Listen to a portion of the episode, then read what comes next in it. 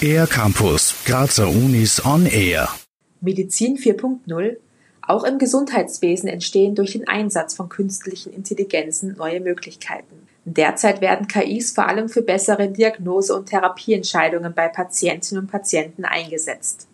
Der Simulationsforscher Elias Karabelas von der Universität Graz erklärt, was man unter sogenannten digitalen Herzen versteht. Wenn jetzt ein, ein Patient oder jemand in eine Klinik kommt, da werden sehr viele Daten von dieser Person gesammelt. Darunter zum Beispiel auch medizinische Bilddaten, sei es Computertomographie oder Magnetresonanztomographie. Diese Daten, die nehmen wir her und bauen daraus einmal ein dreidimensionales Modell eines Herzens. Das geht relativ gut und relativ automatisch. Das verwenden wir noch als Input zusammen mit anderen Daten, die gesammelt werden, um dieses Herz quasi so schlagen zu lassen, wie es, wie das Herz dieses Patienten halt schlägt. Die interdisziplinäre Forschung zu den digitalen Zwillingen läuft unter dem Dach von Biotech Med Graz, an dem die Uni Graz, die TU Graz und Med Uni Graz beteiligt sind. Das Ziel dieses Forschungsprojekts ist es, Tools zu entwickeln, die Ärzten und Ärzten im Klinikalltag unterstützen. So können verschiedene Therapiemöglichkeiten bereits vorab am Computer durchgespielt werden.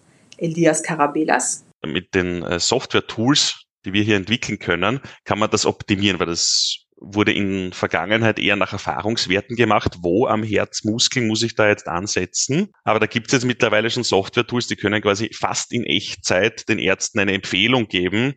Wenn du hier, hier, hier und hier dein Gerät ansetzt, ist die Wahrscheinlichkeit sehr hoch, dass diese Herzrhythmusstörung damit kuriert wird.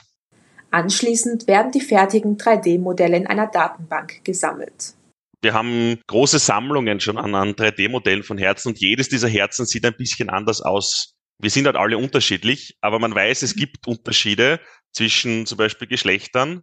Also dass gewisse Prozesse in, in, in einem weiblichen Körper anders ablaufen als in einem männlichen Körper. Ja, und das gäbe uns natürlich auch die Chance, das zu analysieren um quasi auch hier Therapien und Optionen optimaler gestalten zu können für jeden. Um dies zu erreichen, bedarf es in Zukunft noch weiterer Forschung insbesondere im Umgang mit Messungenauigkeiten in den zugrunde liegenden Datensätzen, erklärt Elias Karabelas. Wenn man diese Software als Medical Device, also wirklich als, als zugelassenes Produkt in der Klinik bringen will, dann muss man da sehr genaue Standards einhalten können. Und darunter auch, man muss abschätzen können, man muss sehr genau abschätzen können, wie pflanzt sich Unsicherheit in diesen Sachen fort. Im Endeffekt interessieren tut den Mediziner nachher, ich habe Möglichkeit A, ich habe Möglichkeit B, welche der beiden ist besser?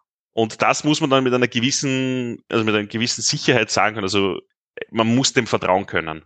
Klar ist, auch die Medizin befindet sich in einer digitalen Transformation.